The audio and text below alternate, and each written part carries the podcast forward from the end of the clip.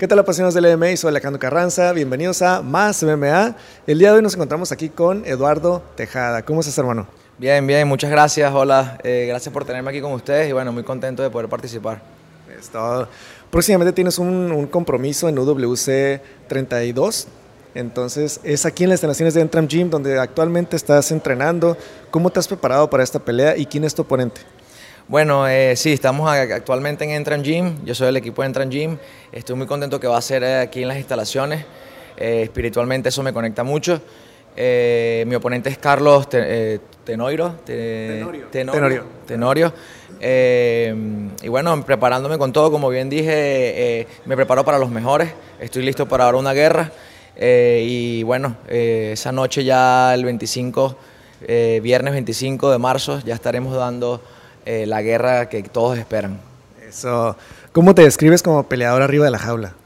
Yo me describo como peleador arriba de la, eh, de la jaula, eh, como un guerrero que en, siente energéticamente al oponente. Yo, yo me enfoco mucho en estudiar al oponente, en ver su movilidad, en sentir su energía. Entro mucho en lo que es el flow stage de la mente. me gusta fluir y no apegarme solo a una sola estrategia. Ok. Y te he visto muy pegado ahí con un, con un compañero tuyo que es este Blasco. Eh, ¿Cómo ha sido la hermandad con él? Porque son, es, un, es, este, también es venezolano como tú, entonces se conocieron desde Venezuela, acá se encontraron, platícanos un poquito de esa historia. Bueno, eh, Leo Blasco, él es mi hermano indiscutiblemente de, de, otra madre, eh, así lo siento. Eh, él fue el que causó que me trajeran acá, él fue el que habló con Raúl Arbizu, con el profe, con el teacher, eh, para, para, que viniera con él, él fue el que habló maravillas de mí, él fue el que me trajo, el que me, el que me ha acogido, el que me ha enseñado, el que me ha guiado, y la verdad que no hay palabras que yo pueda describir eh, cómo me siento hacia él, ¿no? Él es mi, como decimos en Venezuela, es mi costilla, ¿no? Lo llevo acá. Entonces, somos uno, eh, él y yo vamos como hermanos, vamos con todo hacia arriba y, sin pensar eh, en, cosas que nos distraigan, ¿no? Eh, siempre van, a haber personas, por ejemplo en Venezuela, cuando él postea y sale con una bandera de Ecuador y Venezuela, o, hace algo, la gente lo critica, ¿por qué pasa con esto en Venezuela, esto y lo otro? Pero déjeme decirle que para venezolano, Blasco. bien venezolano, eh, eh, la verdad que tremendo guerrero, es alguien muy joven, muy talentoso, con tremendo récord y, yo la verdad que estoy seguro que va a llegar a lo más alto y será recordado históricamente en, en las MMA. Wow, qué padre que, que eh, alguien que también es de tu país, también está aquí contigo en Entram Gym, entrenando de la mano, creciendo juntos. ¿Y cómo ha sido la evolución ya una vez que pisaste en Tram Gym? Eh, ¿Cómo ha sido tu evolución como peleador? Y que también estuviste y fuiste testigo de cuando Brandon Moreno se hizo campeón de la UFC. ¿Cómo fue para ti toda esta experiencia? Sí, bueno, eh, Leonardo Blasco y yo llegamos aquí eh, impactados, ¿no? Desde la infraestructura hasta cada profesor, desde el drift, eh, Ferd en el jiu-jitsu, el profe Raúl, cada uno de los integrantes y las ramas de, de, de cada, de cada especialidad eh, Blasco y yo estamos sorprendidos. O sea, eran clases de que todo, exactamente todo lo que daban era nuevo para nosotros. Y nosotros no podíamos creer, decía, ¿cómo esto puede ser tan nuevo, hermano? ¿Qué es esto? O sea, salían hasta hoy en día, hasta ahorita. O sea, después de un año seguimos diciendo, wow, hermano, mira, o sea, siempre aprendemos algo nuevo. Este es un lugar increíble. Y bueno, y, ese, y, lo demostraremos, lo demostraremos como se venía estado haciendo. Leo ahorita va, va a llegar, tiene un compromiso en abril, va con Escudero, que tiene un récord muy alto, ex, ex peleador de la UFC, tiene 31 peleas positivas. Em, y bueno, y esa, y esa pelea va a ser la que va a demostrar al mundo entero de que Leo Blasco ya esté preparado para las grandes ligas. Eh, y sí, bien dicho, eh, muy contento de seguir avanzando. Este es el equipo que queremos, esta es la familia que queremos. Raúl Arbizu es nuestro padre, profesor, motivador, todo al mismo tiempo. Entonces, eh, estamos juntos, representamos este, este equipo y siempre a crecer, siempre a crecer. Un por ciento, cada, un, un por ciento mejor cada día y siempre buscar mejorar con la actitud de un cinturón blanco día a día. Oye, y qué mejor motivación y energía que ver a Brando Moreno cuando se hizo campeón, ¿no? Ah, Estar aquí a su lado. ¿Cuánto tiempo tenías aquí cuando estabas en, en Entram y pasó eso? Sí, eh, llevábamos eh, un mes, un mes y medio, dos meses y la UWC organizó eh, una, como una comida aquí en el, en el Entram Gym, puso las pantallas, puso el ambiente bien chingón.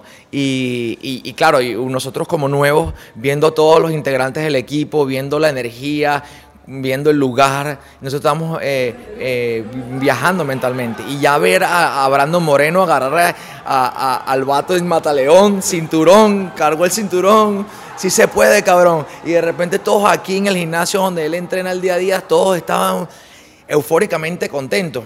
Incluso yo, sin conocerlo mucho, lo había visto una sola vez, eh, me, me, entró una emoción como si, como si estuviera ahí, como si hubiera sido yo, porque decía, wow, un latino, latinos unidos, a huevo. Después de eso, incluso abrí una, abrí una, una cuenta en, en Instagram que la llamé Latinos Unidos eh, porque sentí que una de las cosas más bonitas aquí en el Entram Gym es que somos muy hermanos. ¿no? Independientemente de que vengas de Chile, Ecuador, Perú, Brasil, de donde vengas, aquí tenemos una hermandad y somos latinos unidos y es la, la, Latin Era, como le digo yo. Exacto, de hecho eh, es un factor muy, muy interesante de Entram Gym, ¿no? Que antes había muchos mexicanos, ahorita hay muchos latinoamericanos de muchos países, de Ecuador, de Argentina, eh, Venezuela, eh, de, varios países, ¿no? Entonces eh, ya es una comunidad latinoamericana y, es, y tu página está así como que ideal, ¿no? Latinos, Latinos Unidos. Sí, sí, la verdad que me encanta la idea. lo que necesito es más tiempo para, porque entreno mucho y mi prioridad es el trabajo duro, el entrenamiento y todo mi, mi enfoque va en eso, ¿no? Pero sí, es una idea muy bonita de, hashtag Latinos Unidos, somos uno, eh, porque esa es la realidad, ¿no? Somos latinos que estamos en la lucha. Exacto. Exactamente. Y platícanos un poquito, eh, sabemos que hay una situación muy, este, eh, muy crítica en Venezuela, ¿no? Con, con, todo lo que ha pasado, que la política, el gobierno, yo desconozco realmente real, mucho de lo que está pasando realmente en el país. Pero ¿qué es lo que tú nos puedes decir? ¿Qué es lo que está viviendo la comunidad eh, o toda la, la, la, gente en Venezuela? Que hasta tú y tu familia tuvieron, se vieron afectados y tuvieron que salir del país. ¿Es correcto, verdad? Sí, así es. Eh, bueno, en el 2012 mi padre fue secuestrado eh, por eh, policías nacionales. Ellos fueron a la casa, eh, robaron, etcétera. Bueno, yo tuve que pagar el rescate, gracias a Dios todo salió bien. y de ahí yo salí de mi país. El país, la realidad actual es de que es un comunismo, socialismo disfrazado, actualizado, ya que todos los venezolanos pueden tener acceso a un pasaporte, pueden salir, pero el problema es que cómo generas dentro del país. Ahora ya la moneda no es el bolívar, ya se dolarizó, porque los únicos que pueden consumir allá eh, eh, de buena manera, los que pueden encontrar leche, harina, papel, toalé, las cosas fundamentales son la gente que está en una burbuja y que tiene muchos ingresos, que no, no es un gran porcentaje. Por eso es que ahí viene la confusión, que mucha gente ve venezolanos afuera, en Miami, en, en Estados Unidos, en Europa, donde están viajando y consumiendo y gastando, y los ven y dicen, ah, pero en Venezuela todo está bien, tú tienes lana, ¿cómo estás gastando tanta lana? Es porque esa gente que sale es el 5 o 10% de Venezuela, pero el 80% no tiene agua, no tiene luz, eh, muchas cosas, ¿no? La inseguridad. Eh, es un país que lamentablemente yo ahorita como venezolano no lo llamo Venezuela. O sea, como dice mi madre, se lo llevó el diablo. Entonces, eh, espero que, podamos, podremos o podamos ver el cambio de Venezuela a futuro y poder vivirlo, ¿no? Para yo poder invitar a mis hermanos de México, a toda la gente que quiero, a que puedan ver esa Venezuela donde era muy bonita, donde hay bonitas playas, comida, y bueno, y poder abrir mi casa y recibirlos en mi casa como ellos lo han hecho aquí en México, que eso es algo que me gusta mucho de México porque lo siento como mi país. Cuando ya alguien, cuando pierdes tu casa y alguien te acoge y no puedes ir a tu casa, no es porque yo esté entrenando y no quiero ir todavía, es que no puedo eh, porque si no tengo pasaporte de Venezuela ya, no, no, ya no tengo lazos ahí, tengo lazos en Europa. Y lamentablemente yo a Europa he ido dos veces Entonces yo como latino me siento como un mexicano venezolano, pero mexicano. y quiero representar a México en las artes marciales, quiero, quiero que el mundo sepa que mis artes marciales vienen de México, de la mayoría vienen de aquí de México. Yo empecé karate en Venezuela, el Shotokan, eh, y un poquito de boxeo en casa, pero así muy poco, muy, muy, muy autodidacta. Ya después cuando salgo, México tuvo un rol muy importante en las artes marciales mixtas en mi carrera. Yo creo que el 80%. Wow. Oye, esa historia este, sí, es impresionante. Yo, yo había escuchado mm, cosas muy vagas, pero no tan, tan a detalle como lo platicas, ¿no? Este, de, tu país, de Venezuela. pero mira, qué bueno que, que aquí en México eh, somos un país, creo yo, muy noble, ¿no? En, en, muchos sentidos, como todo, ¿no? Hay, hay gente buena, hay gente mala, como en todos los lugares, pero eh, siento que México acoge mucho a las personas de fuera, ¿no? Y, este, y como tú dices, somos latinos, somos unidos y, este, y, que, y tenemos que apoyarnos, ¿no? Entre todos. Ojalá el día de mañana Dios quiera que todo se normalice en Venezuela y puedas tú y tu familia regresar a lo que son sus raíces y su casa, ¿no? Porque es, es, es muy triste que tengan que buscar otros países para poder desarrollar sus talentos, ¿no? En este caso, eh, tú vienes a México a desarrollarte en, tu, en tu pasión, que es el arte, las artes marciales mixtas, buscando tu sueño, que es la, UFC, ¿no? Como todo, todo peleador. Entonces, eh, pues qué mejor que se pueda hacer eso en tu propio país, en tu, propio, en tu propia casa, ¿no? Y qué triste que tienen que buscar otros países para hacer esto. Pero bueno, eh, espero el día de mañana, Dios quiera, y todo se normalice para que eh, tú y tu familia puedan regresar y gozar de esto y, hasta poderlos visitar, como dices tú, ¿no? Sería un gustazo. Así, así sucederá. Y sí, yo, mira, eh, cuando nombras a México como un país acogedor que abre los brazos, estoy 100% de acuerdo contigo independientemente de las circunstancias o la política que se lleve en el país o de las cosas negativas que hay en México, que, que vean los mexicanos, porque yo la verdad es que veo cosas negativas, pero amo más lo positivo, porque obviamente somos latinos, en Latinoamérica hay muchos problemas que tenemos que solventar. Eh, y para volver a lo de acogedor, yo estuve, eh, gracias a Dios, en Canadá, en California, en Madrid, eh, Francia, en muchos lugares, cinco o seis lugares más, donde nadie, nadie, ni siquiera siendo europeo, me, me recibían como me reciben aquí en México. Sea, yo intentando aplicar para pasantías de mi, de mi carrera como publicista y teniendo papeles de Europa, eh, tres idiomas porque hablo inglés, portugués y español, eh, no, no eran las mismas oportunidades. llegando aquí a México, en un mes ya, ya podía hacer freelance. O sea, ya la gente la verdad que compagina contigo, te dan oportunidades. Eh, no te juzgan por el lugar donde vienes, sino te juzgan por quién eres, cómo actúas, cómo te portas con la gente, qué tan profesional eres.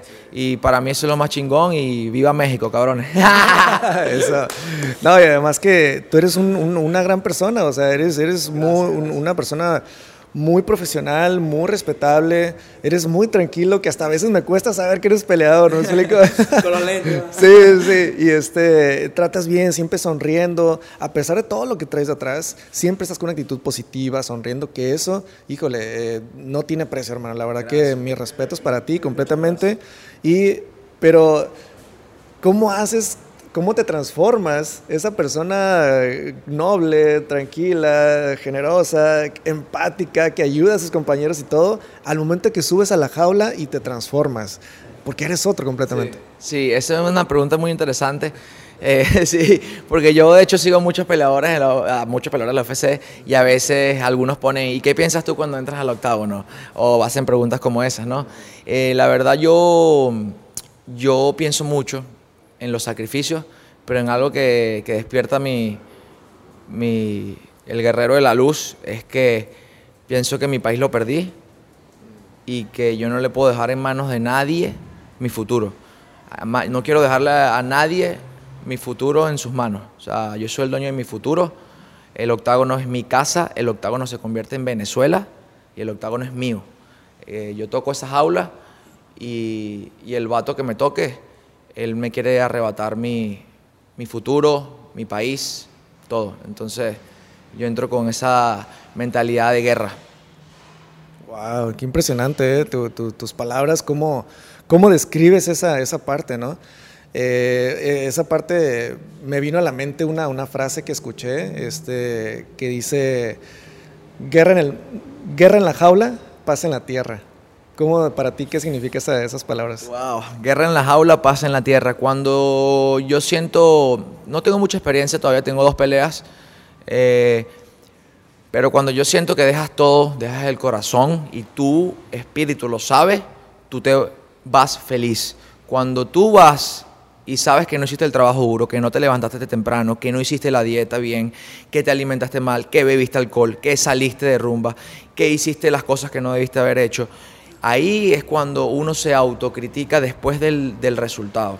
Incluso eh, yo uso mucho y, he perdido competencias de Jiu-Jitsu, muchísimas, más de las que he ganado. Y algo que leí y me gusta mucho y también lo conecto junto a eso, lo de eh, guerra en el octágono y paz en la tierra, también lo veo como no dejes que la derrota se apodere de tu corazón ni la victoria de la cabeza. Mucha gente gana, sale, soy el más chingón, no revisan los videos, no ven que hicieron mal, cómo pudieron haber finalizado la pelea más rápido. Y los que pierden a veces no entrenan más. Entonces es algo muy importante verlo como un estilo de vida. Estilo de vida, yo veo esto como mi vida. Yo amo ser peleador, me gusta comer sano, me gusta levantarme temprano, me gusta correr, me gusta eh, la vida saludable. Entonces, eh, eso es algo para mí muy importante. Y sí, guerra en el octágono, paz afuera, porque sé que debo dejar lo mejor de mí allá adentro y ya saldré feliz de que dije lo mejor de mí. ¡Wow! Impresionante tu. Sí, sí, muy, muy padre, sí, sí. Muy, guerra en el octágono, paz en la tierra. Sí, guerra en el octágono, paz en la tierra, ¿no? Qué palabras tan fuertes, ¿no? Y, tan bonitas a la vez, ¿no? que dices, wow. Eh, pues bueno. Eduardo Tejada, te pueden buscar en tus redes sociales como, ¿cómo te pueden encontrar? Eduardo Tejada 25. 25 de casualidad es el día de mi pelea. Pero eh, no solo eso, sino es mi cumpleaños. No solo eso, sino era el número de mi equipo de fútbol. Y era mi número de la suerte, que la única vez que jugué en el casino pegué la ruleta con el 25. Así que esa noche es mía. Esta fecha es un número especial para ti. Sí, Eduardo Tejada 25. Ahí me encuentran en Instagram. Y el 25 de marzo de, en UWC 32 van a verlo pelear, van a verlo en todas las secciones ahí en el octágono, así que no se lo pueden perder por UFC Fight Pass. ¿A quién le dedicas esta pelea? Me la dedico a mi espíritu, a todos mis sacrificios y obviamente como todos esos sacrificios involucran a gente que quiero y amo, eh, están involucrados eh, Sabana, mi esposa, mi hermano, mi padre, mi madre, Leonardo, que es alguien muy importante en esta carrera para mí. Eh, y mi país entero, mis amigos de mi colegio, mis todos, Giancarlo, Anirán, Betancourt, todos mis, amigos cercanos son, son mi motor y son los que siempre están conmigo en las buenas y en las malas. Entonces, esto va por, por mí y por toda Venezuela. Eso, hermano. Éxito en el próximo 25 de marzo en WC32 por UFC Fight Pass. No se lo pierdan a partir de las 5 de la tarde. Gracias, nos vemos en la próxima entrevista.